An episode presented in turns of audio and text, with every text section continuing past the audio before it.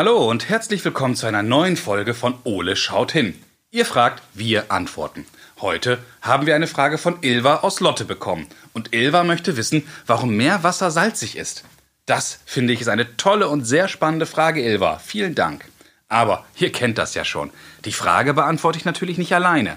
Und daher gehe ich jetzt erstmal los und suche die große blaue Eule.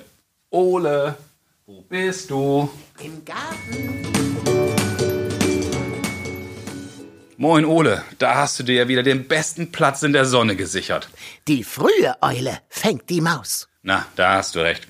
Du Ole, wir haben wieder eine spannende Kinderfrage bekommen. Toll! Ja, und die Frage kommt dieses Mal von Ilva und sie möchte wissen, warum Meerwasser salzig ist. Also Ole, wie kommt das Salz überhaupt ins Wasser? Und sind alle Meere salzig? Sind die Ozeane auf der ganzen Welt wohl gleich salzig und woran könnte das liegen? Und das Wasser fließt ja in die Meere aus Bächen und Flüssen. Warum sind die dann nicht auch salzig? Das weiß ich nicht. Also Ole, du siehst, wir haben wieder eine ganze Menge zu tun. Also, Los geht's! Sole, lass uns mal schauen, was wir schon wissen. Okay. Über zwei Drittel der Erde sind von Wasser bedeckt. Und das allermeiste davon ist Salzwasser und fließt in den Meeren und Ozeanen. Nur knapp drei Prozent aller Wasserreserven sind Süßwasser. Na, also das Wasser, was wir auch trinken können. Und an den Großteil davon kommen wir aktuell nicht mal ran. Oh. Ja, denn das allermeiste liegt als Eis in den Gletschern am Nord- oder Südpol oder befindet sich als Grundwasser ganz, ganz tief unter der Erde. So, wirklich zugänglich ist für uns als Menschen eigentlich nur ein ganz kleiner Bruchteil der Süßwasserreserven. Und die liegen in Seen, Flüssen oder Talsperren. Und das sind gerade mal 0,3 Prozent. Ich will mehr wissen. Ich auch. Ach übrigens, wusstest du schon, Ole, der Mensch besteht zu knapp 60 Prozent aus Wasser und Eulen sogar aus bis zu 85 Prozent. Oh. Na komm, ein bisschen was wissen wir jetzt schon über Wasser, aber wenn wir Ilvas Frage richtig beantworten brauchen, brauchen wir Unterstützung. Und ich habe schon eine Idee, wer uns helfen kann. Komm, Ole, wir rufen mal bei Frau Dr. Jegen im Geomar Helmholtz Zentrum für Ozeanforschung in Kiel an. Die Forscherinnen und Forscher dort beschäftigen sich schließlich tagtäglich mit dem Meer und dem Wasser. Super. Hallo, Frau Dr. Jegen. Schön, dass Sie uns helfen möchten. Hallo Herr Henke, sehr schön, dass ich überhaupt mal gefragt werde von Kindern. Darüber freue ich mich besonders. Schön. Wir haben eine spannende Frage von Ilva bekommen und Ilva möchte wissen, warum Meerwasser salzig ist. Frau Dr. Jegen, warum ist das Meerwasser salzig? Liebe Ilva, also das hat mit verschiedenen Fakten zu tun, aber im Prinzip ist das Meerwasser salzig, weil alle Steine Salz haben und ähm, weil die Sonne manchmal so schön brennt. Also was ich damit sagen will, ist, dass in Steinen ist immer Salz und wenn da ähm, Wasser drüber fließt, zum Beispiel von Flüssen und von Bächen, dann wird das Salz da herausgelöst und äh, löst sich in dem Wasser auf. Jetzt weißt du ja vielleicht, dass die Endstation von jedem Fluss das Meer ist und ähm, das Wasser mit den geringen Salzkonzentrationen, äh, also Salzgehalt, äh, fließt dann ins Meer. Mm, Dann würde man sich ja fragen, na ja, warum ist denn das Meer dann salziger als ähm, das Fluss oder der Bach? Äh, und das liegt dann wiederum an der Sonne, weil die Sonne heizt das Wasser auf und verdampft das Wasser. Allerdings verdampft nur das Wasser und nicht das Salz, was in dem Wasser ist. Das wird dann zu Wolken und wird weggetragen.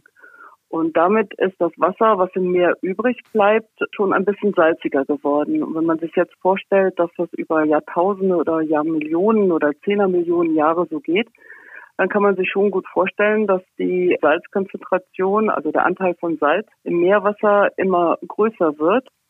Und deshalb schmeckt das auch so eklig, wenn man dann mal reinspringt, wenn man mal ähm, die Chance hat, ins Meer zu springen. Aber bedeutet das dann auch, dass das Meer auf der ganzen Welt, also alle Ozeane gleich salzig sind?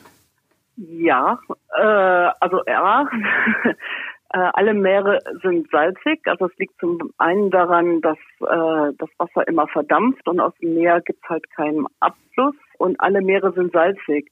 Allerdings sind nicht alle Meere gleich salzig. Die Sonne zum Beispiel brennt am Äquator viel, viel stärker als bei uns. Wir sind hier in Kiel äh, an der Ostsee. Dadurch wird in Äquatornähe sehr viel mehr Wasser verdampft und normalerweise ist das Wasser dort salziger.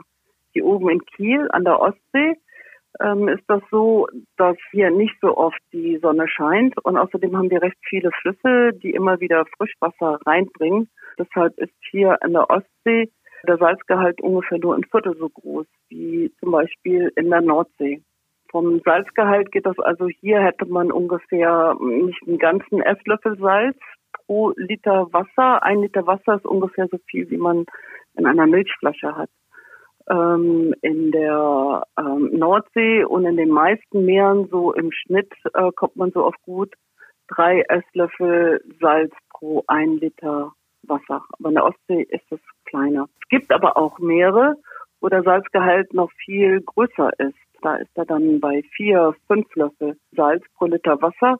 Und das sind besonders Meere, die sehr flach sind. Das heißt, die Sonne kann die ähm, sehr gut durchdringen und das Wasser verdampft sehr schnell daraus. Und diese ähm, Meere liegen auch meistens ähm, näher am Äquator. Ah, das heißt dann, da wo Sonne mehr hinscheint, da sind die Ozeane salziger als bei uns zum Beispiel, wo wir weniger Sonne haben.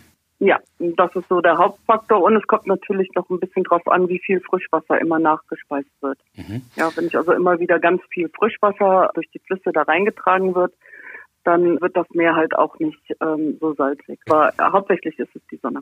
Und gleichzeitig bedeutet das, dass obwohl in den Bächen und den Flüssen die Steine liegen, die das Salz abwaschen, die Bäche und Flüsse selbst noch nicht salzig ist. Warum ist das dann so? Die sind salzig, aber die sind nicht salzig genug, dass man das schmecken würde, wenn man jetzt das Wasser trinken würde. Das ist Salz drin, aber in wesentlich geringer, geringerer Anteil davon. Das heißt, das schmeckt man nicht.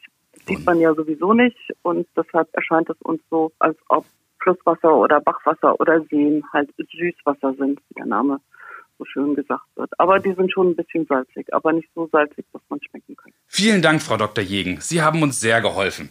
Komm, Ole, wir gehen wieder zurück ins Eulennest und tragen alles zusammen. Prima.